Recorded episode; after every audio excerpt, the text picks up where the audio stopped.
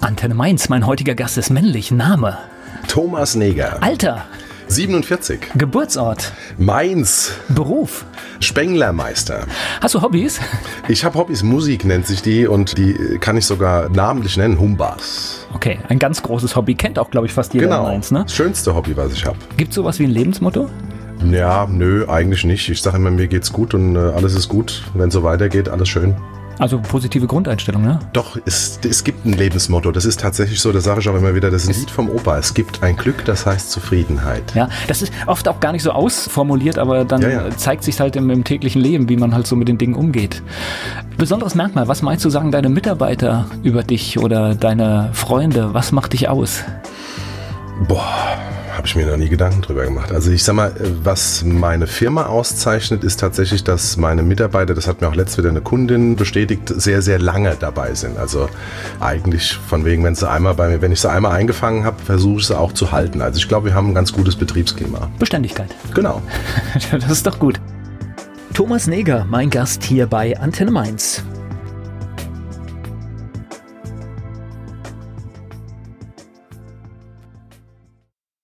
Diesen Namen braucht man eigentlich in der Stadt nicht zu erklären. Thomas Neger ist mein Gast hier bei Antenne Mainz. Ein echter Mainzer. Ja. Wo, wo bist du denn aufgewachsen? In Mombach.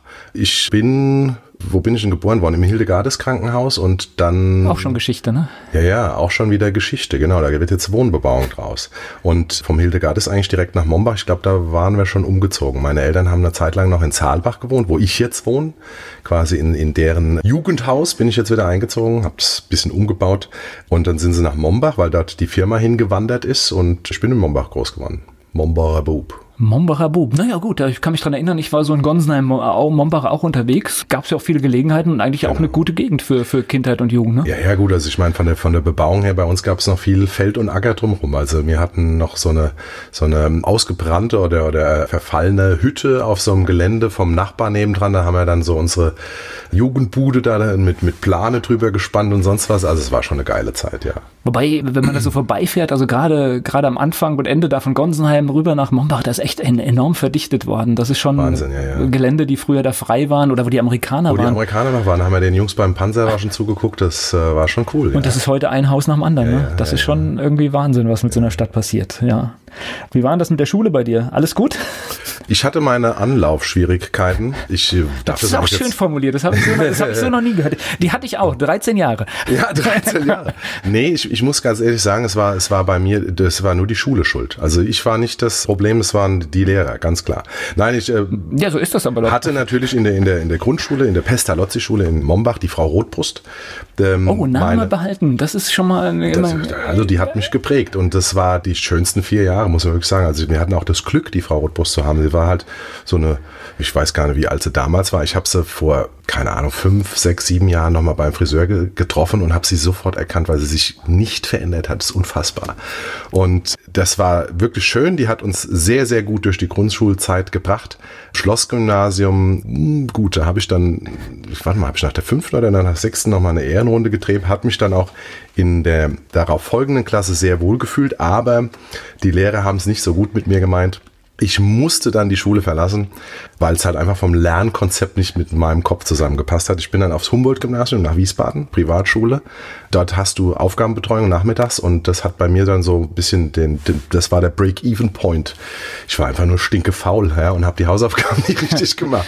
Und dort wurdest du begleitet und musstest deine Hausaufgaben fertig machen und wenn du die nicht hattest, und du musstest sie vorzeigen und musst gucken, dass du sie konntest, auch an Vokabeln. Wenn du das nicht konntest, bist du, hast du bis um 5 Uhr da gehockt. Ja, äh, Rechenbeispiel. Ich habe auch ein Jahr wiederholt. Du merkst, Ja. 13 Jahre, es stimmt schon irgendwas nicht bei mir.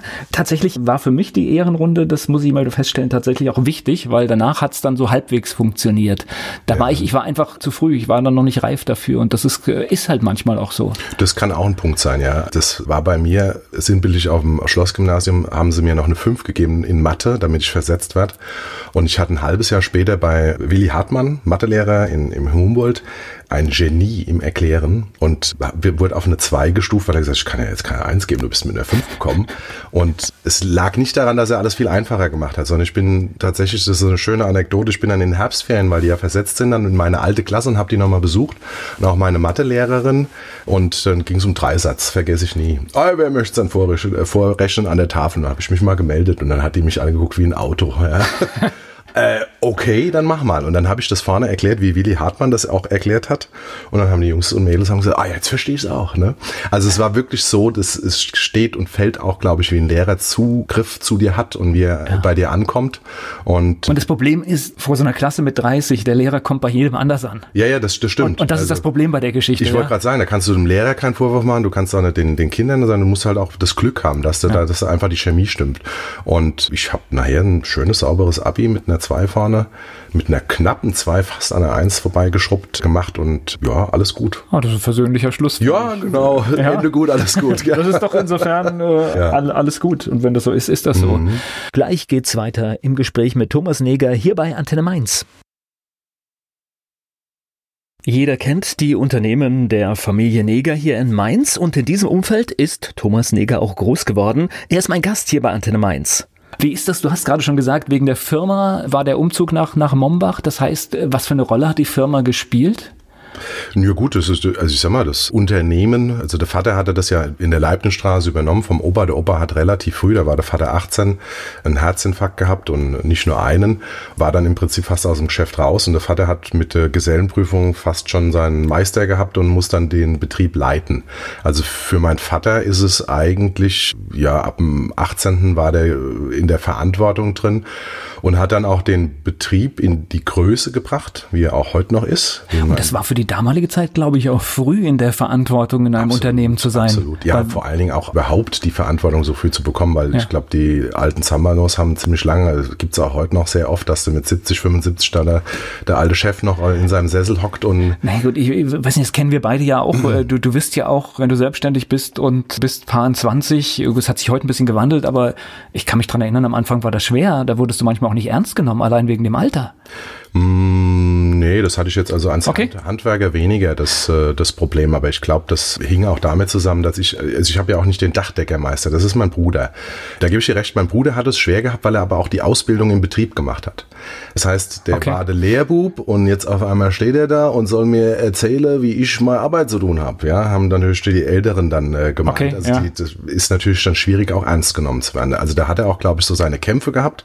Ich glaube, ganz gut mittlerweile akzeptiert investiert im Betrieb und ich habe den größten Respekt vor ihm, weil er diese Größe von Betrieb auch durch die wirtschaftlich miesen Zeiten in den 90ern, muss man tatsächlich so sagen, diesen Betrieb gesund geschrumpft, kann man ja fast schon nicht sagen, sondern ges gesund gemacht hat und rationalisiert hat und auch so ein paar Leichen über Bord gekippt hat. Und ähm, Nein, ich sag mal, diese, das sind die schwersten Zeiten, wenn absolut. du halt auch wirklich sagst, Menschen müssen gehen oder sowas, das sind für einen Unternehmer, glaube ich, immer die schlimmsten Zeiten. Ja, ja, ja, gut, ne, ne, nicht nur das, aber, aber auch einfach von den, Vater, das haben wir immer so gemacht, ja, und das ging dann halt auch plötzlich nicht mehr, weil früher hast du natürlich Gelder ganz anders verteilen können und, und jetzt musstest du auf einmal viel knackiger rechnen und das hat er gut gemacht. Ich habe mich als Spenglermeister in einem Betrieb in, in Alzey, habe ich die Ausbildung gemacht, habe natürlich auch dann das Glück gehabt, dass ich einen Bundessieger gemacht habe, also dann auch gleich die, die notwendige Aufmerksamkeit bekommen habe und als, als Bester bundesweit abgeschlossen habe mit meiner Prüfung.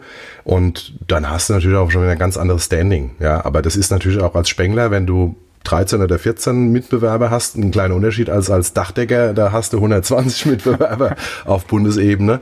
Aber ich habe schon eine Leidenschaft für meinen Beruf und ich glaube, wenn du die ausstrahlst und auch ein Können zeigst, dann hast du auch schnell die Achtung von deinen Auftraggebern. War dann die Selbstständigkeit für dich nach der Schule sofort auch klar, dass das dahin geht? Überhaupt nicht. Also ich habe mit 18 noch komplett in den Seilen gehangen und wusste nicht, was ich machen soll, also kurz vorm Abi. Hab gesagt, äh, also eigentlich wollte ich Karosseriespengler werden und dann hat der Vater gesagt, du überleg das, es gibt auch Spengler auf dem Dach weil ich also schon so ein bisschen autoaffin bin und das macht mir auch heute noch Spaß. Aber ich habe das nie bereut. Also ich habe dann gesagt, okay, ich mache es meinem Vater zuliebe, habe aber dann relativ schnell dann auch Geschmack dran gefunden, weil es halt doch was anderes ist, weil du aus einem glatten Stück Blech alles machen musst. Also das ist viel mehr Handarbeit als jetzt auch zum Beispiel beim klassischen Dachdecker oder sonst was. Also du hast eine andere gestalterische, künstlerische Form da irgendwo. Also du bist ein bisschen mehr Künstler als Handwerker mhm. vielleicht auch. Aber irgendwie hat dann die Familie doch geprägt, dass es Handwerk wurde, ne? Ja, ja, also der Vater hatte da schon mir dann so den dezenten Hinweis gegeben, mach mal. Ich habe es jetzt tatsächlich dem Vater zuliebe, glaube ich, mal ausprobiert. Und es hat funktioniert. Also es hätte auch in die Hose gehen können, wenn es jetzt überhaupt nicht mein Ding gewesen wäre oder sowas. Also ich wäre von alleine nicht unbedingt äh, den Weg gegangen. Schon als Handwerker, zum Beispiel jetzt ein Karosserieschlosser oder sonst was oder, oder Spengler, aber nicht unbedingt den Weg aufs Dach. Ja. Sondern äh, das war ein gesunder Mittelweg und der hat mir Spaß gemacht und wie gesagt, die Leidenschaft entdeckt. Ab und zu ist es dann schlecht, wenn du so einen alten Herr hast, der dir mal so paar Wege aufzeigt. Na gut, so sollte es ja sein. Und ja, dann eigene Dinge genau. entscheiden, das ist Richtig. ja in, in, Ordnung. Und also ich, ich, wurde auch da nie gezwungen. Also es war auch nie so, dass der Vater gesagt hat, du machst das jetzt oder sonst was, sondern es ist immer freie Entscheidung gewesen. Und da habe ich gesagt, komm, dann tust du ihm auch mal einen Gefallen, machst es mal und äh, wie gesagt, es hat gefruchtet. Ich spreche gleich weiter mit Thomas Neger. Wir haben schon einiges erfahren über die berufliche Laufbahn meines Gastes. Thomas Neger ist hier zu Gast bei Antenne Mainz und Fasnacht kam dann auch familiär über die Familie. Ja gut, Fasnacht bist du, also der Vater hat mich glaube ich erst bei der Prinzengarde angemeldet und dann beim Einwohnermeldeamt, das ist normal bei uns in der Familie. Prinzengarde ist aber auch, du hast ja natürlich einen ganzen Freundeskreis, ja, Vater und, und die, die Kinder von seinen Freunden, mit denen bist du heute wieder noch befreundet, also das ist so eine... War immer da. Ist immer da, ja, ja also okay. die, das ist logisch und dann halt mit dem Opa kommst du ja an der Fastnacht nicht vorbei. Aber das sind halt auch große Schatten, die er geworfen hat. Also ich hätte, also wann, wann habe ich schon angefangen? Nach 20 oder irgendwas war ich schon über 20, bevor ich überhaupt entdeckt habe, dass es anscheinend Leute gibt, die mich singen hören wollen. Ja, und die Frau Klöver vom Ballett war da dran schuld. Okay. Die hat gesagt, wir machen mal ein Medley vom Opa und hat dann einen Sänger gesucht und fand das ganz charmant, wenn das am Ende noch ein Neger ist. Ja. Und äh, so, so bin ich da irgendwie de, wie die Jungfrau zum Kinde gekommen. Und bei den ersten Proben hat sie sich noch nach einem Plan B überlegt, ja, weil das gar nicht großartig war. Und auch die Mädels, ich erinnere mich noch an die Blicke so, äh, naja. Hast ja. du die Stimme schon gehabt? Gar nicht. Also okay. wie, wie gesagt, ich habe noch so richtig, äh, du, du, sagst ja hier aus dem, aus dem Bauch raus oder sonst was, ich habe nur so hier so vom Kehlkopf so ein Stimmchen okay. die ersten zwei, drei Mal. Und irgendwann hat's knack gemacht und ich habe mich getraut. Auch mal so richtig aus der Brust raus und dann haben sie mir, oh geil, das könnte was werden. Und das war so ein Riesenerfolg mit dem getanzten Ballett und äh, ich in der Mitte. Du stehst auch nicht alleine auf der Bühne, der Fokus ist nicht so auf dich. Ja, das ist auch für mich ganz angenehm gewesen, weil du ja in der Gruppe mit, mit 20 Personen warst. Und so, so haben wir uns auch gefühlt als Gruppe, das zu präsentieren. Aber das Publikum hat es gefeiert, die fanden es natürlich super. Und da habe ich dann natürlich Blut geleckt, klar. Wenn du einmal da oben stehst und es gefällt jemandem, ne? Und wie ist das? Also ich meine, der Opa hast du ja schon gesagt, der schwebte im Prinzip wahrscheinlich immer, immer überein. Das heißt, man wurde auch genauer, was macht er jetzt, äh, hingeschaut, oder? Hm, weiß ich nicht. Also das Gefühl hatte ich jetzt gar nicht, sondern ich glaube, ich habe auch vieles einfacher gehabt. Gut, es ist ja vielleicht auch einfacher, wenn jemand genauer hinschaut, weil du ja viel mehr Aufmerksamkeit bekommst. Ja, wenn du es dann gut ja. machst, hast du natürlich einen Pfund. Ne? Ja, klar. Also da, davon zehren wir natürlich auch mit den Humbas heute noch. Ja. Insofern, also Pro und Contra. Wenn du Scheiße baust, ist es blöd, wenn sie genauer genauer hingucken. Aber ja klar, aber die Chance, wenn du die Chance nutzt, genau. weil die Aufmerksamkeit da ist, hast ja, du also natürlich, also der, das ist, ist gut, ja. hat mir überhaupt eine Chance gegeben, weil ich wahrscheinlich im Nachnamen Neger da, ich bin ja dann im Jahr drauf dann als Solo-Künstler schon aufgetreten, hat ja auch funktioniert, aber wäre ich als Heinz Müller wahrscheinlich nicht unbedingt auf der, gleich auf der MCV-Bühne gelandet. Hat vielleicht ein bisschen länger gedauert, ja. kann vielleicht sein, ja. Ja, ja, klar. Na gut, aber manchmal ist es ja, ja auch, auch, auch okay. Mhm. Wie hast du den, den Opa, hast du den noch, hast du was erlebt oder, oder? Absolut, ja, ja, der ist 89 ist er gestorben, also 18 war ich. Ein Tag nach seinem Geburtstag, da hat er noch schon im Krankenhaus gelegen. Da weiß ich noch, hat mich noch der SWR angerufen und hat ein Interview zum Geburtstag, habe ich noch mit, oh, ich weiß gar nicht mehr mit wem, aber ich kann mich fast noch an den Wortlaut erinnern und so, ja, ist doch alles gut, nee, nee, der kommt wieder raus. Und dann am nächsten Tag ist er dann tatsächlich, oder nachts ist er dann gestorben, hat er einfach keine Lust mehr gehabt. Der war 80 und hat gemerkt, dass er nicht mehr das kann, was er alles können will. Und dann, ja, hat er nachts nochmal einen Herzinfarkt bekommen und ist von uns gegangen. Aber das muss ich immer so mit einem Schmunzeln erzählen, weil er, er wollte so. Ja? Und das war so typisch Opa. Der ist so ein Dickschädel und der hat also dann auch nicht mehr gekämpft, sondern hat dann gesagt, na, ich habe so viel erreicht im Leben, hattest du so das Gefühl und äh, jetzt langt's. Jetzt, ich habe keinen Bock mehr am Stock zu gehen und hin und her und so als alter gebrechlicher Mann hat sich irgendwie so verabschiedet, der Bums. Und Ein Tag nach dem 80. Na, wenn, wenn, wenn ihr so ein Gefühl habt, dass es tatsächlich sein Wille war und so gelaufen ist, dann finde ich das ja auch ein gutes Bild. Da kann man ja auch irgendwie gut mit leben, ne? Ja, ja, also es, es war schon irgendwie, also wie der Vater mir das am nächsten Morgen erzählt hat, bei meinem anderen Opa war es viel schlimmer, weil er hat gekämpft. Er hätte viel lieber noch viel mehr Zeit mit uns äh, verbracht und der Opa war zufrieden. Ja? Es gibt ein Glück, das heißt Zufriedenheit. Ich glaube, der war schon ganz zufrieden und hat dann gemerkt, ach nö, jetzt wird alles nur noch beschwerlicher und langsamer und anstrengender und oh, ich gehe jetzt. Ja. So hatte ich das Gefühl, ja. Also das ist aber eigentlich ein, eigentlich ein ganz schönes Gefühl, wenn du das Gefühl hast, dass derjenige, der gegangen ist, ein erfülltes Leben hatte für, für sich selbst. Ja, ich glaube, ja. das ist schön. Ja. ja, das ist doch schön. Sollten wir auch jeden Tag dran denken, dass wir ja. daran arbeiten, dass es so ist, genau, dass, genau. Dass, dass, man so gehen kann, ja, ja? und richtig, dass, dass genau. in dem Moment dann vielleicht auch loslassen kann, egal wie es dann halt ist. Gleich geht es weiter im Gespräch mit Thomas Neger hier bei Antenne Mainz. Wenn Thomas Neger hier zu Gast ist bei Antenne Mainz, dann geht's natürlich auch um Fasnacht. Das war aber damals, glaube ich halt, weil auch, ich sag mal, die Medien noch eine ganz andere Schlagkraft hatten, so, so ein Fernsehauftritt äh, in der Fasnachtssitzung mit was weiß ich wie viel Millionen, das, das hatte auch eine richtige Schlagkraft damals, ne? Absolut, also das war mir als kleines äh, Kind auch nie so bewusst, ja, Ernst Neger, das ist mein Opa. Ja, also bist du nie irgendwie in, in äh, Verlegenheit gekommen, dass das wirklich deutschlandweit eine berühmte Persönlichkeit war. Das ist ja dann immer mal so ein bisschen hochgekommen, wenn du in Urlaub warst und, und jeder kannte deinen Opa. Und dann, ja, okay, wieso kenne ich jetzt in Österreich jetzt meinen Opa oder sonst wo? Also alles im deutschsprachigen Raum, klar. Aber die Dimensionen sind mir tatsächlich erst so ein bisschen nach seinem Tod dann auch bewusst geworden. Also bestes Beispiel, erste regionale Nachricht in der Tagesschau um 20.15 Uhr war der Tod vom Opa wo ich gedacht habe, ups, okay, also hm, kennen den doch ein paar Leute, ja. ja also das, äh, und dann so nach und nach und auch, auch die Wiederholungen, wo sie an ihn erinnert haben wo du gemerkt hast, er war schon in den Medien da schon ein, ein Pfund. Naja, ich, ich, weiß jetzt die Einschaltquoten nicht, aber das waren damals 50, 60 Prozent äh, einfach. Mehr. Also ich glaube, beim Humboldt Hederer waren es an die 90 Prozent, ja. glaube ich, sogar, wie die, weil, die weil, Sitzung, Sitzung übertragen war. Es gab ja nur zwei Sender. Ich wollte gerade sagen, also es ja. gab das dritte Programm ARD und ZDF, das heißt, genau. du hattest auch gar keine Wahl. Ich ja. erzähle das auch immer wieder gerne meinen Kindern, die gucken mich dann immer noch mm. groß an und wissen gar nicht, wie man mit so wenig medialer Berieselung zurechtkam. Genau, ich wollte gerade sagen, bei uns fing das Fernsehprogramm frühestens um 16 Uhr an und da gab es äh, Tele-Dingsbums auf dem dritten, wo du Englisch lernen konntest. Kannst du dich noch erinnern, ja, oder? natürlich, ich, ich, ich stecke da voll drin. Oder also ich ja. meine, allein die Ausstrahlung auf drei Programmen von Testbild, ja, äh, genau. das, das, ja, merkst du mal. Das, das ist schon Wahnsinn, ja. Hatte aber auch Vorteile. Hatte, hatte nicht nur Nachteile. Also, also ich glaube, wir sind ein bisschen mehr an der frischen Luft gewesen.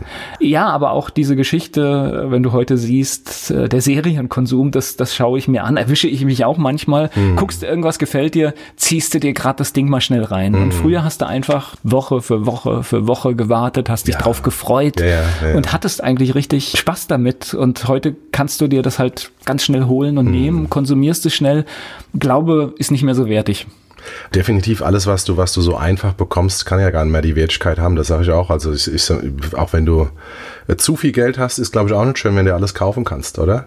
Also ich meine, da, da hm. gehen, vergehen ja so ein bisschen die Träume und die Fantasie. Nein, wir leben ja alle für irgendwelche Ziele. Richtig, und, genau. Äh, und äh, tatsächlich geht es oft gar nicht um das Ziel, sondern es geht ja um den Weg dahin. Ja, ja, richtig, genau. Und das, genau. das verkennen wir oft. Auf einmal sind ja. wir nämlich an der Stelle und sagen, oh, jetzt bin ich da. Es gibt ein Glück, das heißt Zufriedenheit. Das ist, ja, es ist, äh, das, sich, das ist also wirklich, das ist tatsächlich auch ein, ein, Satz, den ich sehr oft rezitiere und der mich auch viel weitergebracht hat. Weil wenn du so eine gewisse Zufriedenheit erreicht hast, strebst du auch nicht mehr schneller, höher, weiter, sondern vielleicht auch den Zustand, den du hast, zu erhalten und zu sagen, oder den pflegst und zu genießen. Und ich erlebe das bei vielen von wegen, wenn sie irgendwo den Zustand erreicht haben, wo sie hin wollten, dann wird schon wieder das nächste Ziel. Aber der Genuss ist gar nicht mehr da. Genau. Ja. ja und äh, insofern, also diese, diese Zufriedenheit, das ist ein sehr angenehmes Gefühl. Ja. Ist es auch und wir sollten hier in diesem Land auch mit so vielen Sachen zufrieden sein. Das hm, ist, äh, auch es, das, genau. Ja. Es fängt, es ist gerade mein Lieblingsbeispiel, weil wir so viele Menschen, die zu uns kommen, es fängt tatsächlich an, dass wir fließend Wasser haben. Wir sollten jeden Morgen für fließend Wasser schon dankbar sein. So einfach fängt es an, denn das ist für die Mehrheit auf diesem Planeten nicht selbstverständlich. Das ist auch ein, ein Punkt von wegen, weil es viele halt auch gar nicht anders kennen, ja, Na. sondern nur in, in, in, also du hast ja auch, wenn du in Urlaub fährst oder sonst was, da geht's ja überall gut. Also ich glaube, das ist schon interessant, auch mal so Back to the Roots oder, oder Licht, ja, ja. ja. Und, und einfach mal schnell die Heizung aufdrehen oder sonst was. Nicht vorher noch das Holz hacken oder sonst was. Also du siehst gar nicht, wie beschwerlich auch so ein einfaches Leben eigentlich sein kann. Genau ja. so ist es. Und, und selbst hier, es, es gibt viele Leute, die haben Probleme, die haben nicht genug Geld, mm. weiß ich. Mm. Aber trotzdem, man muss einfach immer gucken, es ist ein tolles Land und wir sollten auch schauen, dass wir das so lassen, wie es ist und äh, es nicht von irgendwelchen Idioten kaputt machen lassen. Ja, aber umgekehrt kann ich natürlich auch viele verstehen, von wegen, die gerade weil es denen vielleicht nicht ganz so gut geht und sie mit vielen Problemen kämpfen müssen, von wegen dann auch einen gewissen Neidfaktor entwickeln. Also ich glaube, da ist auch die Politik gefragt, nicht alles nur schön zu reden, sondern auch die Probleme beim Namen zu nennen und diese Probleme auch anzugehen. Also das ist, das ist halt das Thema, was ich, was ich momentan sehe. Ähm, Na, ich glaube, wir müssen uns einfach mal bekennen, was, was, was. Welche Werte wollen wir? Äh, welche Werte? Und ich finde es auch in Ordnung, dass wir wirklich vielleicht auch mal regeln, dass wir ein Land sind, wo Menschen einwandern, aber dann bitte auch die Regeln aufstellen. Genau das ist der Punkt. Und das ist, das ist halt, äh, es, es wird halt auch viel ausgenutzt. Und ich sage halt von wegen, also ich, ich glaube, man sollte auch, auch äh, Polizei etc. und sonst was etwas stärken und nicht dieses, dieses allen wohl und niemand weh, damit kommen wir nicht weiter, sondern wie du sagst, es müssen klar Regeln aufgestellt werden und so weiter und dann auch Menschen vielleicht auch ein bisschen gezwungen werden, sich zu integrieren. Ja, dass, dass, dass es einfach in der Gemeinschaft besser funktioniert. Es ist keinem damit geholfen, von wegen, wenn du, wenn du deren äh, Lebensraum von, von anderen Ländern im Prinzip adaptierst, sondern ich meine, jetzt sind sie in einer anderen Kultur, in einem anderen Kulturkreis und da gelten halt auch meiner Meinung nach Regeln und die sind sehr verschwommen. Ja, und dass dann Leute, die sich an diese Regeln halten und dann von, von anderen angegangen werden, die sich nicht dran halten müssen, anscheinend, dass da dann Neid entsteht und, und auch gewisser Hass oder sowas, das ist äh, verständlich. Das sollte man nicht unbedingt hinnehmen, aber man sollte vielleicht auch mal überlegen, von wegen liegt es auch an der Politik. Ich spreche gleich weiter mit Thomas Neger hier bei Antenne Mainz. Ich bin Volker Pietsch. Thomas Neger, mein Gast hier bei Antenne Mainz und wir waren gerade schon so ein bisschen, da kommen wir später auch nochmal bei der Politik. Er ist mein Gast bei Antenne Mainz. Ja, wir waren so ein bisschen bei dem Rechts-Links-Gefüge, das so ein bisschen durcheinander gekommen ist. Das ist das Thema. Also ich sag mal, wenn, wenn die gesunde Politik, ja, die, die vernünftigen Parteien auch das rechte und das linke Klientel nicht bedienen, dann wird's halt radikalisiert. Und dann hast du halt eine AfD, die mit Sicherheit nicht äh, rechtsradikal sein möchte, aber sich natürlich vom, vom, also die Nähe zum Rechtsradikalismus halt schon eklatant nah ist und mir ein bisschen zu nah.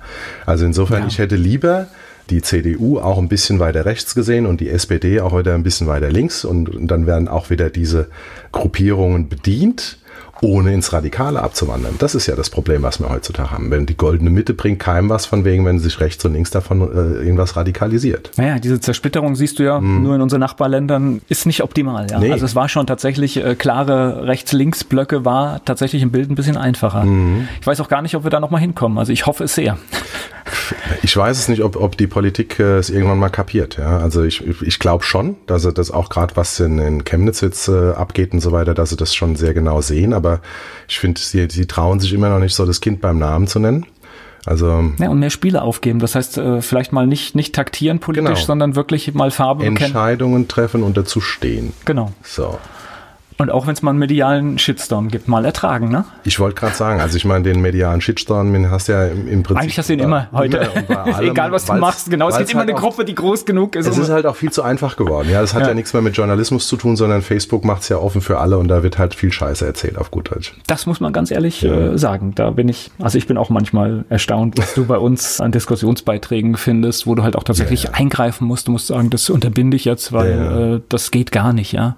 Ja, da ist. Also haben wir auch den gesunden Menschen Menschenverstand da viele verloren. Also das heißt, nur weil man zu Hause etwas in die Tasten haut, rechtfertigt das nicht alles zu schreiben. Und halt diese Anonymität. Ja? ja. Also ich sag mal, draußen mit Gesicht auf der Straße würden sie es gar nicht äh, so, so kommunizieren. Ja, aber Ach, so, was so schlimm ist, es ist ja noch nicht mal anonym. Also das heißt, ich weiß, ich kann es ja sehen, wer es ist. Ja, ja. also das ist äh, und äh, aber, aber die die Gefühlte, du hast recht. Also ja, ja. sie fühlen, dass sie das alleine zu Hause am mhm. Rechner machen und sie keiner sieht. Aber nein, sie machen das öffentlich. Mhm. Und das ist so ein bisschen was. Das erschreckt mich manchmal, wo ich denke, oh, und und ich finde, ist mein mein Leitmotto alles, was ich jemandem nicht ins Gesicht sage, das schreibe ich auch bei Facebook nicht so. Ja, genau. Oder nicht zu, zumindest ins Gesicht sagen könnte. Ja. Genau. Ja. Ich denke auch, du musst jederzeit zu dem allem, allem was du geschrieben hast, stehen können. Genau. Ja. Und das ist, äh, und, und das haben ein paar, glaube ich, noch nicht richtig verinnerlicht und das müssen wir halt irgendwie wieder hinkriegen, dass mhm. da die Sprache wieder zurückgeholt wird. Ich spreche gleich weiter mit Thomas Neger hier bei Antenne Mainz. Thomas Neger, mein Gast hier bei Antenne Mainz. Wann standst du denn das erste Mal freitags abends vor der Fernsehkamera in der großen? Das war direkt. Boah, das damals. war damals mit dem, mit dem, mit dem äh, Ballett, MCV Hofballett, direkt beim ersten Auftritt oder bei, in der ersten Kampagne. Aber boah, frag mich bitte nicht, wann das war. Ich weiß es nicht mehr auswendig. Was war das für ein Gefühl? Oh, es ging. Also ich glaube, ich war damals noch viel, viel nervöser als heutzutage, wenn ich mit den Humbers unterwegs bin. Da habe ich irgendwie so eine gewisse Ruhe, weil ich weiß, ich habe vier Musiker hinten dran. Wenn ich vorne Mist mache, bügeln die es hinten aus und umgekehrt. Also da muss ich wirklich sagen, da habe ich Respekt, aber gar kein Lampenfieber mehr. Da war schon Lampenfieber, aber auch begrenzt, weil ich ja noch meine Mädels um mich rum hatte. Aber ja, schon stolz, sehr stolz, ja. Und auch mal an Opa gedacht ja klar, das, das ist ja große Fußstapfen dann auch, ne? Die gleiche Bühne, ja. ja. exakt die gleiche Bühne auf den Brettern, auf, auf denen er gestanden hat. Ab und zu habe ich das Gefühl, ich habe sogar noch das gleiche Mikrofon von damals bei einigen Vereinen, ja, so von 1973. Aber ja, das, das war schon, also ich kann jetzt gar nicht im Einzelnen sagen, es war jetzt kein äh, Gefühl, was mir irgendwie bleibend in Erinnerung geblieben ist, aber den Auftritt habe ich noch im, im Kopf, ja. Okay. Die Wirkung, war das eine andere? Hast du das gemerkt? Wie meinst du das? Naja, medial, dass jetzt jeder oder viele dich wahrgenommen haben, oder? Und ja, nö, eigentlich nicht unbedingt. Also in Mainz bist du sowieso schon ein bunter Hund und ich war ja auch schon Kinderprinz und, und da auch schon so ein bisschen äh, medial präsent. Nö, das war so ein fließender Übergang. Okay. Also ich merke das heute schon wieder, wenn, wenn, wenn ich also in, in Düsseldorf oder sonst irgendwo oder ich war in Berlin im Bus oh, Sie sind doch der Herr Nische. Und dann denke ich, wieso erkennen die mich jetzt in Berlin im Bus ohne irgendeinen Zusammenhang oder sonst was? Also das hat mich dann schon, das fasziniert mich schon ab und zu, weil ich habe dieses Gedächtnis und Namens- und Gesichtsgedächtnis überhaupt nicht. Ich glaube, neben mir könnte ein Hollywood-Star im Bus sitzen. Ich käme nie auf die Idee, dass der in Berlin im Bus fährt, ja. Also es ähm, jetzt schon wundert mich ab und zu, wie viele Leute mich doch auch erkennen. Und ich bilde mir aber da jetzt nichts drauf ein. Ich finde es auch nicht schlimm, wenn einer mich nicht kennt. Gottes Willen eher Ich, ich denke mal, es ist ja schön, wenn dich jemand durchaus ähm, im positiven Kontext erkennt. Das ist ja nichts, Absolut, nichts das Schlimmes. Ist, das ist ja. der Punkt. Also es ist ja eigentlich mit was Positivem verknüpft, mit, mit Fasnacht, mit Lebensfreude, mit Spaß und so weiter. Und äh, von der Seite her ist es äh, alles gut. Ich spreche gleich weiter mit Thomas Neger. Mein Gast hier bei Antenne Mainz ist Thomas Neger. Wie kam es denn zum Schatten des Doms? Ja, das, das war ein AZ-Artikel in der, in der Zeitung, dass diese Sendung, wo der Opa ja da auch in den, in den oh, 70ern war das, glaube ich, auf dem Domplatz, da hieß die damals noch im Schatten des Doms, vom ZDF nochmal aufgelegt werden soll, auch um Geld zusammen für die Sanierung vom Dom. Und da war noch das, das Arbeitsmotto beim ZDF im Schatten des Doms. Und an dem Tag, wo der, wo der Zeitungsartikel drin war, hatten wir Probe abends bei den Mädels in Nauheim beim Rainer Mattes, also bei ihren Vater, bei den Eltern im Keller. Und da habe ich dann so ein bisschen gesponnen im Schatten des Doms und bla bla bla und sonst was. Und dann habe ich gesagt, es wäre doch geil, wenn wir da die, quasi die Titelmelodie dafür kreieren würden. Und wir haben unten drei, vier Lieder gesungen und so weiter. Und dann kam der Rainer schon mit dem ersten Lied Shield. Und dann haben wir uns oben an den, an den Couchtisch noch gehockt, das weiß ich noch wie heute. Und dann haben wir noch so, so drei, vier Ideen hingeschrieben. Und eine Woche später waren wir wieder in der Probe und dann hat er schon das fertige Konzept gehabt. Und dann haben wir noch so an drei, vier Satzzeilen umgebaut. Und also es war eigentlich ein Schnellschuss, aber das ist ja meistens so gell, bei diesen genialen Dingern, dass die relativ schnell dann im Kasten sind. Und dann äh, wurde das Ganze vorproduziert und hat dann schon sehr viel Ähnlichkeit mit dem, wie es heute ist. Und Feinschliff haben wir dann beim SWR 4 nachher noch gemacht wo wir diese schöne Schlager Fastnacht-CD dann rausgeholt haben. Und ja, damit hatte ich überhaupt erstmal die Möglichkeit, die Titel offiziell im Prinzip auf CD zu haben und zu verkaufen und zu vervielfältigen.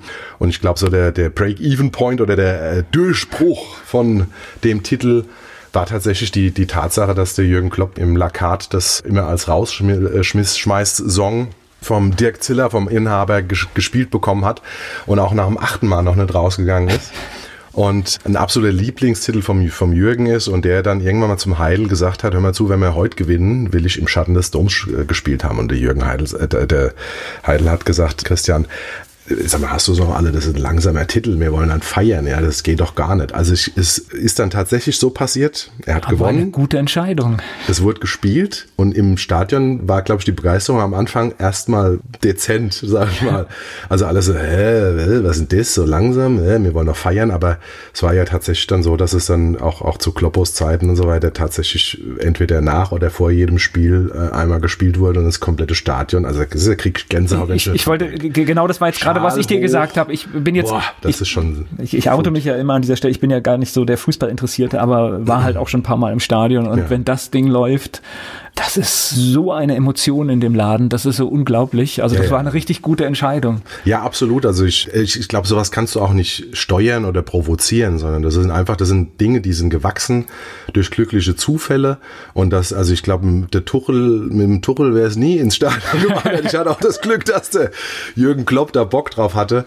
Das war aber auch ein, ein Highlight, tatsächlich zum 50. Geburtstag vom Jürgen auf, auf dieser Party da aufschlagen zu dürfen und ihm äh, zum Geburtstag grad zu gratulieren und den Titel da zu spielen als Vorgruppe von den Toten Hosen war das geil. Ey. Okay, das, das ist natürlich äh, eine Riesennummer, ja. Das war, das war sensationell und ich glaube, das ist auch allen Humbas so im Gedächtnis geblieben und eigentlich hast du, das sagst du, na gut, komm, wir sind hier Fremdkörper auf der Party, aber so um vier, fünf Uhr morgens hatten wir alle nicht mehr das Gefühl. Also es ist ein, der Jürgen hat das Talent, so unterschiedliche Leute um sich zu versammeln, die aber alle quasi wie, wie so eine Familie zusammenpassen. Also das war so, also du hast ja lauter Weltmeister da um dich rum gehabt, ja, und, und, und hochbezahlte Millionärsspieler, die waren alle so natürlich und es hat so einen Spaß gehabt. Da hat keiner Berührungsängste gehabt. Wir haben uns mit denen nachher unterhalten, Currywash gegessen und hin und her und, und die haben erzählt von, von Dortmund, wo sie den Titel um die Ohren gedrückt bekommen haben.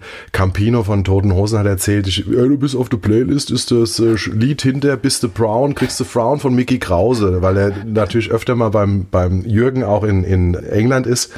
Und also da hast du Anekdoten mitbekommen. Es war fantastisch, war sensationell, die Party. Das sind die schönen Geschichten des Lebens. Ne? Absolut. Das kannst ja. du nicht planen, das passiert nee, nee, nee, Genau, genau, genau. Gleich geht es weiter im Gespräch mit Thomas Neger.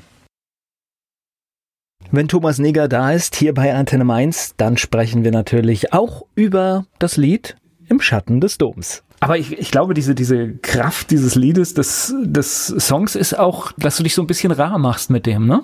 Ja, also ich, ich sage immer von wegen, mir ist es ja fast schon peinlich, äh, egal wo du dann immer unterwegs bist oder wenn du auch mal im Sommer dann irgendwie das Deutsche Rote Kreuz unterstützt oder was auch immer auf deren Bühne. Aber die Leute finden es halt gut und, und, egal wo und wann ich singe, es, es stehen sofort dann äh, 20, 30, 40 oder auch mehr Leute dann vor der Bühne und singen mit und, und es ist so, ein, so eine Hymne für Mainz geworden und das ist natürlich schon super. Aber ich glaube, du darfst auch nicht überstrapazieren. Also wenn du es jedes Wochenende irgendwo auf dem Marktplatz äh, nee, dann ist, singst, ich, dann, dann ist so die Magie irgendwann. Ist die Magie dann irgendwann weg. Und wir verstehen uns immer noch als Fastnachtsband, ja. Und wir machen uns auch unter dem Jahr sehr rar. Wir singen da gern mal für, für Freunde auf ihrem Geburtstag und so weiter. Aber uns kannst du halt auch jetzt so außer der Reihe nicht unbedingt buchen, sondern es, es soll so ein bisschen der besondere Touch an Fastnacht sein. Ich glaube, das hat auch Charme. Aber die Kampagne ist dann so richtig wie eine kleine Tour, ne? Eine große Tour. aber, aber auch das ist äh, der Zauber von den Humbas. Ich habe ja mich irgendwann mal zusammengehockt mit, mit dem Schlagzeuger, mit Johannes Musleck, damals noch Student an, an der Uni und als Jazzmusiker. Und da hat er gesagt, oh ja Gott, ich habe da so drei, vier Jungs und so weiter, weil ich halt überhaupt keinen Bezug irgendwie zu Musikern hatte äh, oder, oder also im Freundeskreis, das sind alles dann halt so, die haben dreimal Gitarre gespielt im Jahr. Und ich wollte qualitativ schon gucken, dass ich da einen Fund auf die Bühne stelle, dass das auch gute Musiker sind, aber die kannst du nicht kaufen, weil an Fastnacht, das musst du leben, die müssen Bock drauf haben. Und er hat gesagt, oh, ich, ich habe Bock drauf und ich wüsste auch, wer da mitmachen könnte. Und da habe ich wirklich das Glück gehabt, dann auch vier Freunde zu finden. Im, im Prinzip jetzt auch schon wieder teilweise auch durch, durch berufliche Veränderungen haben wir auch schon wieder, äh, also das Grundkonzept ist eigentlich nur noch Bassist, Sänger und Schlagzeuger, Gitarre, und jetzt die zweite Gitarre haben wir Keyboard, haben wir schon mal ausgetauscht. Zu einer aber immer noch ein freundschaftliches Verhältnis und, und auch in der Konstellation, wie wir sie jetzt haben, die Jungs haben Bock drauf. Wir machen nur das, wo wir Lust drauf haben und wir strapazieren uns auch nicht. Also wir machen uns auch keinen Stress. Also wir müssen nicht sieben Auftritte am Abend haben, um möglichst viel Geld zu kassieren, sondern darum geht's gar nicht, sondern wir wollen Spaß haben. Und ich glaube, das so, so vermessen bin ich da an der Stelle zu sagen, dass wir das auch transportieren. Ja, ein schönes Stichwort, sieben Termine am Abend. Ich meine, es gibt ja wirklich welche, die das abziehen. Das ist wirklich Stress. Das ist dann Stress, das macht auch keinen Spaß mehr. Dann gehst ja. du heim und bist fertig. Ja. Und wir haben letztes Jahr, ich glaube, das Hardcore waren fünf wo wir gesagt haben, ach du Scheiße, aber da wollten wir dann halt auch keinem auf, also es war eine kurze Kampagne und wir wollten halt die Vereine nicht äh, von Ja klar, wenn jetzt treten. jemand unbedingt sagt, oh, gesagt, okay, komm, wir ja. machen das. Und das war aber auch so genial getaktet und wir hatten auch alle vorher gesagt, ey Freunde, ihr müsst gucken, dass wir da auch wirklich pünktlich draufkommen. Und die haben sich so am Riemen gerissen. Wir waren überall super pünktlich auf der Bühne, super pünktlich wieder weg. Und, und nach dem fünften haben wir echt gesagt, jetzt könnten wir noch einspielen. Es war, war, so geil. Ich glaube, der letzte war sogar in Zornheim. Okay. Und da, ey, die Zornheim, die feiern uns immer ab. Das macht so einen Spaß. Und da sind wir echt von der Bühne und haben gesagt, ach, Jetzt könnten wir sogar noch einspielen. Wir hatten echt Bammel vor dem Abend. Ja. Aber an so einem Abend steht dann immer vor der Halle einer schon mit dem angelassenen Auto ne? und man springt rein. Nee, nee, nee, nee. Also es ist so, dass der, der Sascha, unser Bassist, der ist Fahrer. Ja? Die ganze Jahre lang war ich's. Ja, mittlerweile kriegen wir auch von Mercedes einen Bus gesponsert. Also soweit haben wir es schon geschafft. Vielen Dank auch an der Stelle direkt mal an die Niederlassung. Ja das, das müssen wir tun. Aber das ist natürlich ein Riesenfund. Da haben wir dann unseren Tourbus. Da passen aber auch nur fünf rein. Also wir können gar keinen Mitfahrer mitnehmen, weil sonst kommt das Equipment nicht mehr mit. Aber ja, machen wir alles selbst. Also wir haben keine Raudis, die uns da die, die, die harte Arbeit abnehmen. Wir müssen alles selbst machen. Okay. Ja, aber das machen wir gern. Macht okay. Spaß. Das heißt aber, man springt dann wirklich, wenn es eng ist, raus von der Bühne und sofort ins Auto und Kommen weiter. Wir auch ne? immer von jedem Verein fünf dann angesprungen und helfen, und helfen mitzutragen und haben riesen Spaß dabei und so weiter. Also es ist, ist, ist wie gesagt, es ist auch, äh, jeder sagt, oh, wie machst du das an, an Fasnacht mit dem Stress? Es ist tatsächlich ein Ausgleich. Also du gehst aus, aus der Firma raus und freust dich auf den Abend, weil du sagst, oh geil, das wird wieder cool. Und wenn es nicht so wäre, würde ich es auch nicht machen. Nee, das sehe ich auch so, weil ja. das ist ja tatsächlich äh, Spaß. Aus ja. der eigenen Motivation und das ja. ist ja kein Stress, sondern klar, das ist mal ein bisschen aufwendig. Man weiß natürlich nach fünf Auftritten, was man gemacht hat. Aber ich kann äh, auch Ingwer nach der Kampagne und, und Kamilletee nicht mehr sehen, ja. okay, gehört auch dazu. Stimmt, das gehört stimmt, auch dazu, natürlich. Aber also auch eine gewisse Disziplin. Also das ist auch bei uns Alkohol und so weiter. Du kannst dich nicht mit äh, drei Bier äh, da auf die ah, Bühne stellen. Kein Sex, Drugs, Rock'n'Roll, nein? Nein, definitiv nicht. Hast du gar nicht die Zeit dazu. Und ich sag dir ja auch am Ende der Kampagne nicht die Lust. also, aber es ist ein bisschen Disziplin, aber es, es, es macht keinem was aus. Also es ist wirklich so, dass wir eine geile Zeit haben. Wir lachen extrem viel im Bus. Also das ist, ich sag ja, eigentlich müsste man einen Film mitlaufen lassen. Das könntest du teuer verkaufen. Wir ja. haben echt richtig viel Spaß. Ah, das glaube ich. Ja, ja. Ja gut, das mit dem äh, Sex und Drugs und Rock'n'Roll, das sind glaube ich eh Klischees, das alles sind, nee, Klischees. Also ich meine, das gab es mit Sicherheit mal, aber wenn du dir die großen, die heute auch noch tourst, anschaust, das ist, das sind Unternehmen und auch die, die auf der Bühne stehen, die. Wir haben es bei den Toten Hosen gesehen, auch, auch Campino, also der hat sich, äh, der ist aufgetreten um 1 Uhr oder sonst was und davor gab es keinen Schluck Alkohol und danach hat er dann sich auch mal ein Bier gegönnt, aber vorher nicht. Ne, Profi. Also, ja, der, weil es einfach ein Profi ist. Du sagst, du kannst dich da oben nicht hinstellen mit einem zugeballerten Kopf, das wird peinlich. Ja. Ja. Und das möchten die ja nicht. Das möchte keiner. genau. Das möchte weder das Publikum und du möchtest am nächsten Tag auch nicht auf Facebook die Videos sehen. naja, und ich ja. glaube, gerade je, je, bekannter du bist, umso, umso mehr musst du eigentlich darauf achten. Ja, aber es ist auch so. Also ich generell habe ich auch nicht das äh, Bedürfnis, mich da wegzuballern. Also bei mir hört es nach zwei Bieren immer auf. Ja, ja. Also. Und das geht aber auch allen in der, in der Band so. Also wie gesagt, wir, wir sind da echt wir haben uns gesucht gefunden. Ja, nach dem Auftritt ist vor dem Auftritt, ne? Richtig. Deswegen, genau. so, so, ist, so ist die Nummer. Gleich geht's weiter mit Thomas Neger hier bei Antenne Mainz. Thomas Neger, mein Gast hier bei Antenne Mainz. Du bist aber immer noch jetzt voll in deinem Unternehmen auch? Ja, ja. ja? Also ich habe äh, tatsächlich jetzt seit einem Jahr noch einen äh, angestellten Meister, den ich aber immer mehr so ein bisschen ins, ins Unternehmen noch ein bisschen mit reinpacken will, auch in die Verantwortung. So 47 bin ich, also wie, wie du schon richtig sagst, oder wie ich auch schon ein paar Mal gesagt habe, diese Zufriedenheit geht mir so ein bisschen vors Kapital. Also mir geht es nicht so darum, möglichst viel Geld zu verdienen, sondern möglichst viel Zeit auch zu haben und genießen zu können. Ihm geht's ähnlich. Er hat einen kleinen Sohn und sagt auch, ihm ist äh, nicht das Geld das Wichtigste, sondern die Zeit, die er auch mit seiner Familie verbringen kann. Und das ist äh, auch eine gesunde Einstellung. Auch da habe ich das Glück gehabt, Seelenverwandtschaft, ja, äh, gut, er ist Eintracht-Fan, aber ein, einen Makel muss er haben.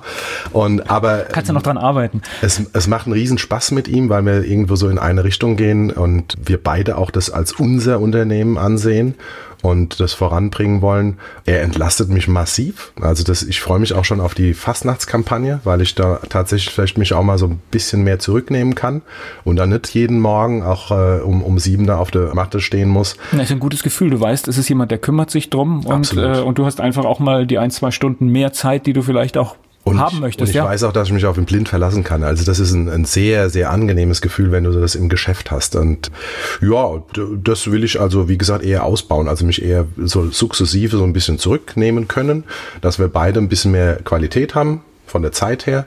Und äh, läuft gut, ja. Ja, Handwerk boomt, ne? Auch das, ja. Also es ist tatsächlich so, du kannst dir deine, deine Auftraggeber aussuchen. Das ist, ist nicht immer so gewesen, ne? Nee, absolut nicht. Also da haben wir ganz andere Zeiten gehabt. Aber das ist schon sehr charmant.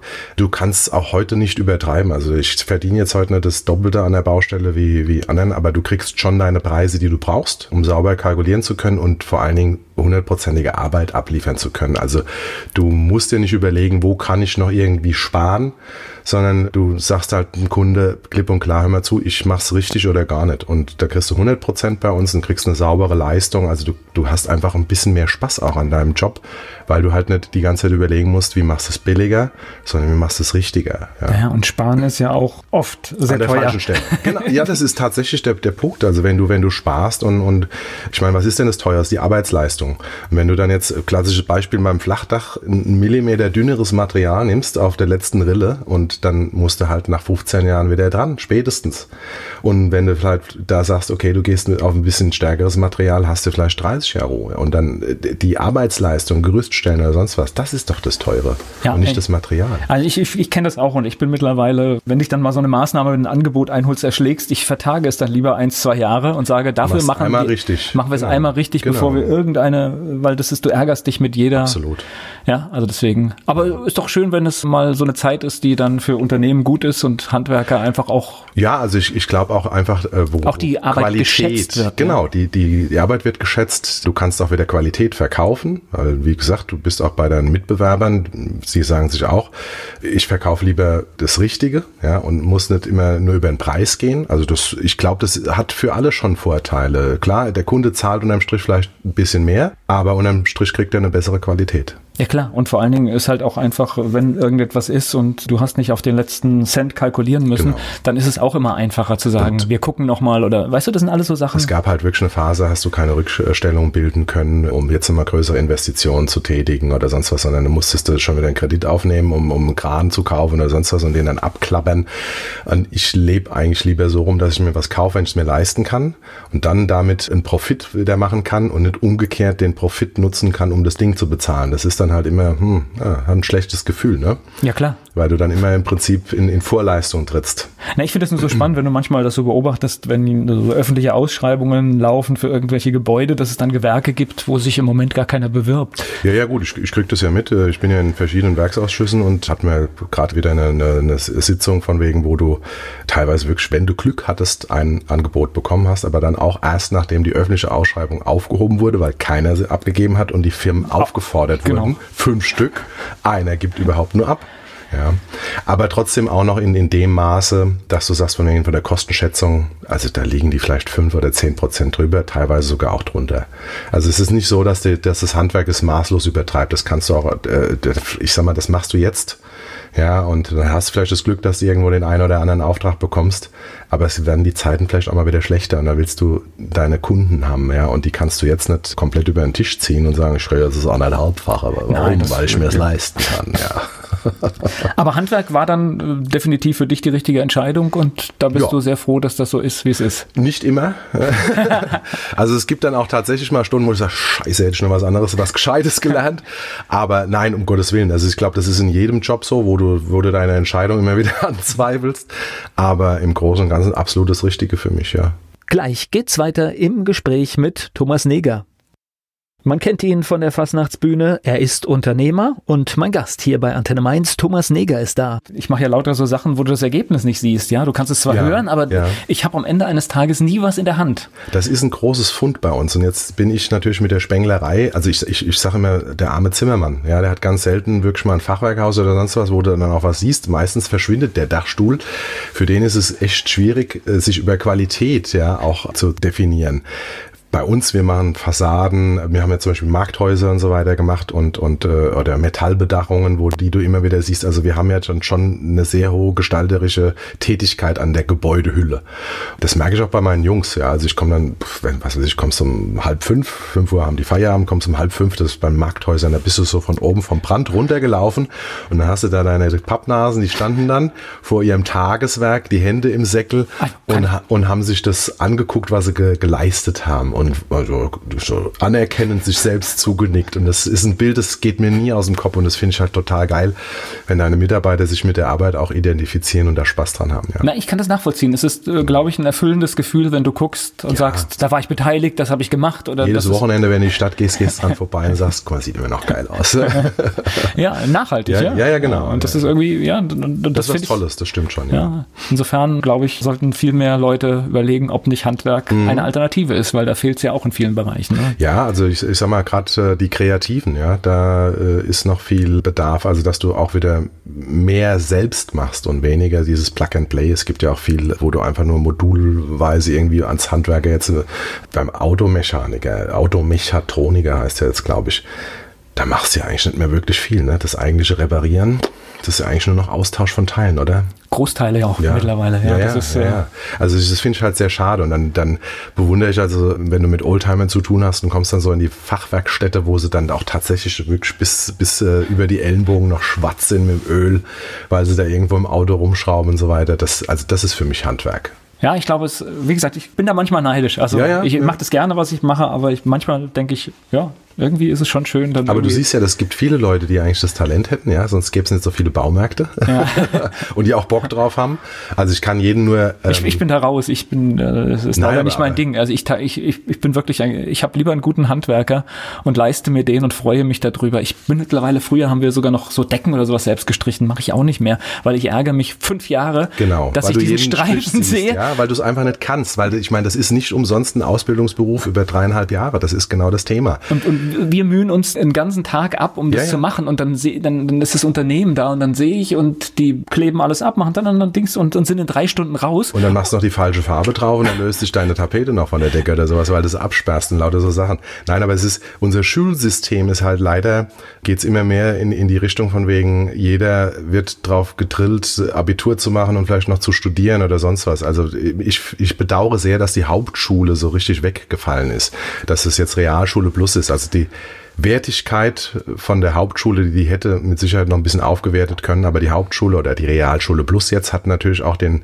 Anspruch oder die Richtigkeit, die Jüngeren auf das Arbeitsleben auch so ein bisschen mehr vorzubereiten und dann halt auch den Weg ins Handwerk oder ins Berufsleben zu öffnen. Und die Realschule Plus wird halt jetzt so ein bisschen kleingeredet, also nach dem Motto äh, IGS oder Gymnasium, drunter gehen meine Kinder mit Sicherheit nicht. Also du weißt, es wird so schlecht geredet. Ja, das dabei, ist leider in meiner Leben auch. Also du bist, ja. erwischt dich auch selbst als, äh, als Eltern einfach, du sagst, was machst du mit deinem Kind und äh, ja. ja. Der soll auf jeden Fall erstmal hier sein Abitur machen. Ist, also ich habe das, klar, unser Sohn kriegt die Chance, der soll gucken, ob er das möchte, aber wenn der nach der, also das hat er tatsächlich jetzt auch schon mit zehn Jahren gesagt, oh, ich weiß gar nicht, ob ich Abitur machen will. Vielleicht gehe ich auch nach der zehn und mache eine Lehre. Und dann habe ich gesagt, Geil, okay, finde ich gut, finde ich super. Mach dir deinen Kopf drüber und wenn du sagst, nee, lernen ist, also das war bei mir, ich habe zwar Abitur gemacht, aber ich wusste, ey, studieren will ich mit Sicherheit. Ich bin froh, wenn ich die Bücher nicht mehr sehe. Ich muss jetzt was mit den Fingern machen.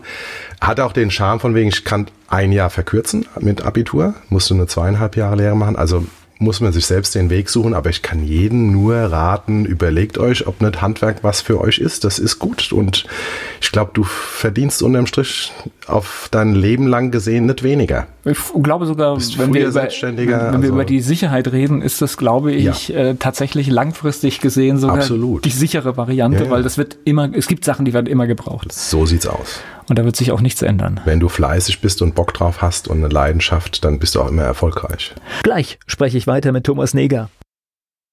Mein Gast hier bei Antenne Mainz, Thomas Neger. Ehrenamtlich bist du noch unterwegs, da müssen wir auch noch kurz sprechen. Ja, jetzt nächstes Jahr bei der Kommunalwahl tatsächlich schon das zehnte Jahr dann, also jetzt im, im zehnten Jahr quasi als äh, Stadtrat für die Stadt Mainz. Pff, eigentlich auch eine lustige Geschichte. Ne? Irgendwann mal angesprochen, weil willst du nicht die CDU unterstützen? Dann habe ich gesagt, ja, so als Unternehmer ist man doch ein bisschen CDU-nah. Ah ja, wir stellen dich auf äh, für die Stadtratswahl, Listenplatz 37, mach deinen Kopf, du wirst nie in den Stadtrat gewählt. Und das geht einfach nur als Stimmenfänger quasi. Also das ist ja einfach so. Du hast eine bekannte Persönlichkeit, stellst den dahin, dann sagen sie, ach, guck mal hier, da, da kriegt der Kreuz hier und dann hast du bei CDU ein paar mehr Stimmen. Ich hätte dagegen gewettet gegen, dass ich, ja, bei, von Listenplatz 37 ist es eigentlich fast unmöglich und äh, bezeichnet. Das passiert nicht so oft, aber ich kenne auch so zwei, drei Fälle, wo ja, das genau so passiert ist. Ja, ich, ich habe mich leider dann nicht äh, erst danach damit beschäftigt. aber es ist äh, tatsächlich so, dann auf, auf Listenplatz 11 und das hat mir dann echt zu denken gegeben, habe ich gesagt, naja gut, also wenn tatsächlich so viele Leute denken, ich kann das, dann probiere ich das mal aus. Ich weiß auch nicht, ob dann damals die CDU gedacht hat, ach, blöd, so haben wir es uns gar nicht vorgestellt, was will denn jetzt bei uns? Aber es ist tatsächlich so, dass es äh, Spaß macht. Aber das ist ja das Schöne an dem System. Das ist ja, ja, ja, das ist, das finde ich ja Demokratie pur. Absolut, ja. Weil du fuscht ja, sage ich jetzt mal, auch einer Partei nochmal in der Liste rum. Mhm. Und ich finde, das hat etwas, weil, Absolut. weil danach musst du natürlich mit der Mannschaft, die da steht, auch äh, zu Ergebnissen kommen und es kommen neue Impulse darüber rein. Definitiv. Also ich, ich glaube schon, dass ich da so auch ein paar neue Impulse gebracht habe und das ist auch ein Thema. Also auch, auch die Themen, die ich besetzen durfte mit, mit äh, Bauausschuss, ist ganz klar GWM, Gebäudewirtschaft Mainz, GVG, Grundstücksverwaltungsgesellschaft, Behindertenbeirat und dann auch noch verschiedene Zweckverbände, zum Beispiel unter anderem auch Niederolm, die Liesel-Metten-Schule, in der auch mein, mein Sohn zur Schule geht. Das sind Themen, die mir auch am Herzen liegen und da machst du dann auch gerne dieses Ehrenamt und kannst dann halt auch ein bisschen was bewegen. Im Stadtrat selbst, in der Opposition ist es dann eher schwieriger. Seitdem ich dabei bin, ist die CDU in Opposition. Ich weiß nicht, ob ich vielleicht da die Konsequenzen weiter draus ziehen muss, aber das ist halt sehr schade, weil ich würde natürlich auch gerne auf, auf kommunaler Ebene in der Stadt lieber noch ein bisschen mehr mitgestalten können. Ja, die Ampel ist sich da leider oft äh, sehr zu, zu einig ähm, und bügelt dann auch unsere Ideen sehr rigoros ab. Da würde ich mir schon so ein bisschen mehr parteiübergreifend die Politik nach der Idee und nicht nach der Couleur irgendwie wünschen. Nächstes Jahr wird neu gemischt. Nächstes Jahr wird neu gemischt, ja, wird spannend, glaube ich. Auch nach dem, was alles war mit Bibelturm und Bürgerentscheid. Und die ganzen Problembaustellen, die wir auch haben, wird's spannend, ja. Also dieses Vielparteientum finde ich jetzt nicht unbedingt schön. Ich würde mir wünschen, von wegen, dass dann eher so ein bisschen die, die größeren Parteien die Hauptrolle spielen. Und ähm, ja, aber es ist tatsächlich, glaube ich, relativ offen, muss man so sagen. Aber ist nun eigentlich das, das, was wir ja uns auch alle so vorstellen, dass jemand aus dem Leben, der ein Unternehmen hat, der die Probleme kennt, dass so jemand sich einbringt, das ist ja eigentlich auch der Idealfall, was auf jeder Ebene so sein sollte. Ja, das ist aber leider die Ausnahme. Also wenn du, wenn du in den Stadtrat guckst, von wegen, ich würde mir sehr viel mehr Unternehmer wünschen. Ich glaube, viele schreckt so ein bisschen der politische Umgang mittlerweile auch. Ja, also Töne sind schon rauer geworden. Die Reputation von dem Amt Stadtrat ist, glaube ich, auch nicht mehr die, wie sie mal vor 20 Jahren war. Da warst du noch eine hoch angesehene Person. Den Schuh müssen wir uns alle selbst anziehen. Da ja. haben wir alle selbst, äh, sind wir dran schuld von wegen, dass das Standing von dem Politiker in der Öffentlichkeit nicht mehr das ist, was es heute noch ist. Aber ich würde mir tatsächlich viel mehr Unternehmer, und da ist es mir auch wurscht, piep egal in welcher Partei, aber einfach nur, dass mehr Unternehmer und, und gestandene Leute, Entscheidungsträger in der Politik aktiv werden würden. Ja, und auch tatsächlich, man muss immer sagen, all diese Sitzungen sind öffentlich. Es wäre natürlich auch schön, wenn mehr Menschen sich dafür interessieren. Mhm. Und es geht ja wirklich, man hat ja die Chance, in diese Prozesse auch Einfluss zu nehmen. Das heißt, wenn man mit einem Stadtrat spricht und sagt, was bedrückt mich, dann ist man sofort ganz dicht dran, ja? Absolut. Also kann, da kann ich auch nur jeden dazu aufmuntern, von wegen, wenn ihr ein, ein Problem habt, einen Schuh drückt oder sowas, wendet euch an die Stadträte, die ihr kennt und benennt direkt bei der Person, weil dichter kommt er nicht mehr an den Stadtvorstand ran. Und es ist auch teilweise wirklich so, dass es geht auch vieles auf dem, auf dem kurzen Dienstweg, ja, ja dass du also sagst, ich habe das und das Problem und dann strichst du die entscheidende Stelle einfach mal so an. Es muss kein, kein Antrag im Stadtrat rausgemacht werden. Und meine Erfahrung ist tatsächlich, dass das auch angenommen wird. Ja. Nur was halt furchtbar frustrierend ist, sind die Prozesse. Das musste ich auch lernen. Es ist also so, also das ist auch das Schöne, wenn du in der Politik arbeitest, hast du auch Verständnis oder du bekommst ein Verständnis für viele Sachen. Es ist nun mal eine, ein unglaublicher bürokratischer Aufwand, der aber auch teilweise äh, echt gerechtfertigt ist, weil viele Prozesse, wenn sie zu schnell entscheiden würden, auch schon wieder hinten hinfällig wirkt sind. da rein, wirkt da rein, ja. Es ist, genau, es, es müssen wirklich alle Auswirkungen auch erfasst und geprüft werden und so weiter. Das würde wahrscheinlich in der freien Wirtschaft ab und zu auch schneller gehen, absolut. Aber du kriegst auch viel Verständnis. Es muss erstmal in dem Ausschuss, die Leute müssen sich damit beschäftigen, weil es, es muss halt auch, das Demokratie ist, müssen halt auch alle berücksichtigt werden, die da irgendwo ihr, ihr Kopf dafür hinhalten müssen. Ne? Ja.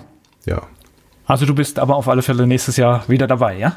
Ich denke schon. Never say never, aber äh, ich glaube schon, ich würde mir wünschen, dass wir dann auch mal ein bisschen mehr politische Verantwortung bekommen. Also das wäre schon wünschenswert, von wegen, dass wir einfach aus der Oppositionsrolle wieder mitgestalten dürfen, weil es gibt echt gute Ansätze und ich glaube, vieles können wir auch einfach besser. Und ja, schön wäre eigentlich auch wieder so eine, so eine große rot-schwarze Koalition und da gibt es Synergien von wegen, ich glaube, die würden Mainz auch sehr, sehr weit bringen. Ich spreche gleich weiter mit Thomas Neger hier bei Antenne Mainz. Thomas Neger, mein Gast hier bei Antenne Mainz. Ich habe noch elf Fragen an dich, die ich oh, dir gerne stellen okay. würde. Dein Lieblingsplatz in Mainz? Mein, es ist mein Garten. Mainz ist für dich? Heimat. Und Wiesbaden? Epschseit. ja, das, das wollen wir an der Stelle. Gott, Deswegen ist alles gut. Dein Ausgehtipp in Mainz? Mein Ausgehtipp, also ich glaube, wo wir tatsächlich dieses Jahr am meisten waren, waren am Bootshaus, aber es, es gibt so viele wunderschöne Plätze, aber es ist tatsächlich so die Rheinnähe. Ja. Also ich suche schon ganz gerne den Rhein. Fleischwurst mit Senf oder Handkäse mit Musik? Fleischwurst mit Senf. Klare Aussage. Hast du einen Spitznamen? Äh, nö, Schätzchen, nee, Mäuslein, sagt meine Frau immer. Aber nee, eigentlich so, nö. Muss man ja auch nicht haben. Nö, ne? mit dem Namen brauchst du keinen Spitznamen mehr. Der peinlichste Song in deiner Musiksammlung? Der peinlichste Song? Boah, ich finde, es gibt keine peinlichen Songs. Ja, ist gut, wenn man die nicht hat. So, jetzt kommt eine schöne Frage für dich. Fastnachtsfan oder Fastnachtsmuffel? Ah, das ist schwierig, da muss ich überlegen. Also ich, ah, definitiv Fastnachtsfan, weil ich auch denke, das ist ein, ein Fund, was Mainz hat, was unheimlich viele miteinander verbindet unabhängig von irgendwelchen Standesdünkeln und das genieße ich sehr. Also ich freue mich jedes Jahr auf die Gassekehrer nach dem Rosemontagszug, die bei uns dann ihren Kaffee trinken. Die treffe ich dann in einem Jahr bei mir vor der Firma wieder und so weiter. Also ich über alle Schichten verbindet diese Fastnacht so unheimlich viele Menschen in Mainz, äh, dass ich sage, das ist was Wunderbares. Absoluter Fan. Was muss ein echter Mainzer mal gemacht haben? Fastnacht gefeiert. Am Schillerplatz mit mir am 11.11. .11. am besten. Mainz 05 ist für dich? Mainz 05 ist für mich der Sportverein in der Heimatstadt, aber es ist tatsächlich nicht so, dass es äh, mein lebensprägendes äh, Element ist. Welche berühmte Persönlichkeit möchtest du mal treffen? Oh, das, welche berühmte Persönlichkeit? Kann ich dir gar nicht sagen, habe ich jetzt gar keinen speziellen Wunsch. Gleich geht's weiter im Gespräch mit Thomas Neger. Ich spreche hier bei Antenne Mainz mit Thomas Neger. Kommen wir nochmal zum Dombauverein. Jetzt haben wir hier die Runde noch erweitert. Dombauverein Engagement ist wichtig und Geld ist auch immer wichtig, um tatsächlich am Dom zu bauen und den zu erhalten. Ne? Das ist das Wichtigste. Sehr wichtig, ja. Ja. Und da gibt es tolle Unterstützer hier in Mainz. Und einen haben wir jetzt hier in der Runde mit. Ne? Du vertrittst ein Unternehmen, das toll unterstützt. Jawohl, von Werners Backstube. Und ihr macht jedes Jahr eine Aktion und ihr habt jetzt gerade das Geld quasi übergeben offiziell, ne? Ja, wir haben es gerade übergeben. Also Im fünften Jahr war es jetzt, Thomas, fünfte Jahr. Ja, du hast dich aber gar nicht vorgestellt. Du musst auch dazu sagen, dass du der Petrösch bist. Ach so, gute Morgen, ja. ja. Ich bin der Petrösch von Werners Backstube und. Der geht so davon aus, dass ihn jeder erkennt. Ja, ja. Die Stimme und. Ist äh, natürlich auch sehr prägnant. ja. Also alle Antenne Mainz-Hörer auf jeden Fall. Ja, genau. Und war so der Initiator von der Domstollen-Aktion. Und ja, das hatten wir im ersten Jahr hatten wir 1000, mittlerweile sind wir im fünften Jahr bei 2300 und pro Domstollen haben wir 2 Euro zugunsten des Mainzer Doms. Das heißt, dieses Jahr 5000 Euro. Jawohl, 2300 waren es und der Rest hat der Chef gesagt, legt er noch drauf. Nee, ach so, ich, ich äh, habe, äh, Mathe bin ich schlecht, aber ich habe die Zahl auf dem Scheck gesehen.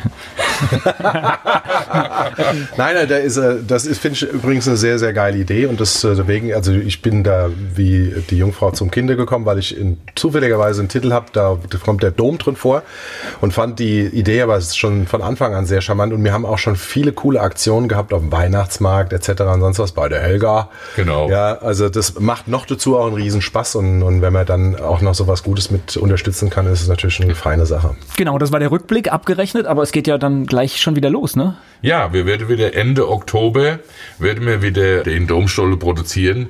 Dieses Jahr wollen wir hoffen oder freuen uns, wenn der Bischof Kohlgraf dabei wäre. Er hat schon mal angedeutet, ähm, es würde ihm Spaß machen, wo es was zu essen gibt, wäre er dabei. Jetzt ist er verhaftet. Und jetzt wird er haben wir es verhaftet. genau. offiziell gemacht. Jetzt, jetzt hat er gar keine Chance mehr. Nach Nee, der Aussage ist der Termin gebucht, ja? Essen, das kann ich bestätigen. Es gibt immer was zu essen in der Backstube Werner. Es wäre auch eine Schande, wenn es nicht so wäre. Klar. Aber erklären, erklären, aber erklär nochmal das System. Das heißt, dieser, dieser Stollen wird gemacht und was passiert mit dem? Also wir werden den produzieren Ende Oktober und dann soll er vier Wochen, wollen wir den einlagern wieder im, im Dom, in der Krypta. Ja, und da brauchen wir die vier Wochen Zeit, weil Ende November wird ja der Weihnachtsmarkt eröffnet. Genau. Und da brauchen wir die vier Wochen Vorlauf. Okay, und das heißt, das ist dann das Besondere, diese, diese Lagerzeit da drin. Ja, weil wir da einfach vier Wochen äh, gleiche Temperatur haben, von circa 13 bis 15 Grad. Das kriegen wir heute bei uns in der Backstube kaum mehr, weil durch die viele Öfen und die haben wir immer Temperaturschwankungen, das ist nicht ganz so optimal. Okay, und Also es ist e- echt lustig, weil ich bin jetzt kein Stollen-Fan, aber du schmeckst den Unterschied und ihr habt auch ein bisschen mehr drin als äh, normalerweise in Stollen und du hast halt eine super geniale Blechbüchse drumrum mit einem Konterfei vom Dom drauf. Das ist also insgesamt ist das eine super Geschenkidee auch. Und am Schluss tut man was Gutes. Und du tust was Gutes. Ja, genau. Also äh, Win-Win-Win-Situation. Richtig. so wie es aussieht, gibt's dieses Jahr wieder eine neue Dose mit einem neuen Motiv. Freuen wir uns auch schon wieder drauf. Und ja, mittlerweile ist es äh, ein gängiges Weihnachtsgeschenk. Auch Weihnachts vom Weihnachtsmarkt, die Händler sind schon draufgesprungen, wo ich jetzt auch schon kaufe. Ja, du hast ja, eigentlich fast nur noch Stammkunden. Also da können wir jetzt 3333 machen, oder? Ja, wenn wir es packen, gerne dabei. wir arbeiten dran. Gut, dass wir drüber gesprochen haben. genau. Gleich geht's weiter im Gespräch mit Thomas Neger. Er ist Sänger, er ist Unternehmer und er ist ehrenamtlich engagiert. Dombauverein, das hatten wir gerade. Thomas Neger hier zu Gast bei Antenne Mainz. Natürlich sind wir natürlich auch im, im, im äh, Dombauverein und ich habe Patenschaften für Pfeifenorgeln, äh, äh, Orgelpfeifen, Pfeifenorgeln. Orgelpfeifen äh, natürlich für die, für die Mittelschifforgel, verschenkt auch an Weihnachten und auch natürlich selbst äh, belegt, auch für meine Kinder. Ich denke, das ist das Wahrzeichen in Mainz. Ich genieße es jedes Mal, wenn ich im Dom bin, von der, von der Atmosphäre her. Generell Kirche, ich meine, du kannst sie kritisieren und ist auch nicht alles gut. Aber umgekehrt bin ich großer Fan von der Kirche, weil sie auch sehr, sehr viel Gutes machen. Ich sehe das Pfarrer Bellinger in Gonsenheim mit der Behindertenseelsorge, das ist, der steht für mich noch über dem Papst. Weil das, das sind so viele Menschen, die sich aufopfern und, und helfen und selbstlos sich um, um wie, zum Beispiel Pfarrer Bellinger, Behindertenseelsorge, alle, die er da drum scheint, um sich um die Behinderten oder Beeinträchtigten kümmern. Das Schulsystem, ja, was, was massiv durch die Kirche auch unterstützt wird und äh, wo viele tolle Formen dann auch äh, gebracht werden. Also insofern großer Fan der Kirche und dann natürlich auch mit dem Dom. Ja, gehört dazu, ne? Also ich, ich kenne viele Menschen, also ich habe gar nicht den Bezug zur Kirche, aber ich kenne viele tolle Menschen, die im Kirchenumfeld Genau. sind und mit denen kannst du tolle Gespräche führen und wenn du dann mal hörst, was für ein Engagement manche an den Tag legen, ähm, Unfassbar. Also ich, ich bin immer wieder begeistert, äh, wie du schon sagst, was du für, für tolle Leute dort kennenlernst in dem Umfeld. Und insofern muss jeder für sich selbst entscheiden, ob er sagt, die paar Euro, die er am Ende vom Monat für die Kirche abdrücken muss, oder nee, es ist ja eine freiwillige Leistung. Genau, du kannst ja stornieren, aber ob, ob ihm das es nicht wert ist. Es ist in der Medizin, ja, wo sie Krankenhäuser betreiben, in, in dem Schulsystem, wo sie Schulen betreiben, wo sie, wo sie Miserio und sonst was auch dritte Welt unterstützen, Behindertenseelsorge, was da alles über die überhaupt Kirche das Thema als- als Seelsorge Träger- einfach. Ich meine, oft Genau, merken es die genau. Menschen ja auch nur in Situationen, äh, wenn es ihnen Punkt. nicht gut geht, dass Ja, es vielleicht gut ist, sowas zu haben. Und insofern muss es jeder für sich selbst ausmachen, aber ich bin absoluter Fan der Kirche, auch wenn du nicht, natürlich nicht alles gut heißen kannst, was da passiert. Da passiert auch viel Mist, das muss man einfach so benennen, das wissen die auch selbst. Menschen. Genau, es sind Menschen, aber im Großen und Ganzen, ich glaube, überwiegt das Positive, was die Kirche macht. Wann geht's in den Proberaum? Es ist tatsächlich so, dass wir heute Abend äh, uns nochmal hinhocken und ich habe so ein paar Songfitzelchen und jeder hat mal aufgeschrieben, was er für Ideen hat. Gucken, ob wir nicht einen neuen Titel für die Kampagne irgendwie auf die Nase äh, kriegen. Äh, Die Humbas proben extrem selten. Das muss ich an dieser Stelle gestehen. Wir sind da sehr optimiert. Okay. Aber es ist halt auch wirklich so, das schwächste Glied bin ich, ja, weil ich mir den Textsong drauf schaffen muss. Aber die Jungs spielen ja echt alles aus der Hüfte. Ey, das ist unglaublich, ja. Dann ähm, wünsche eine gute Kampagne und danke für die Zeit. Ich glaube, die Hammer. Ja, vielen Dank, dass ich hier mich äh, äußern durfte. Dankeschön. Sehr gerne.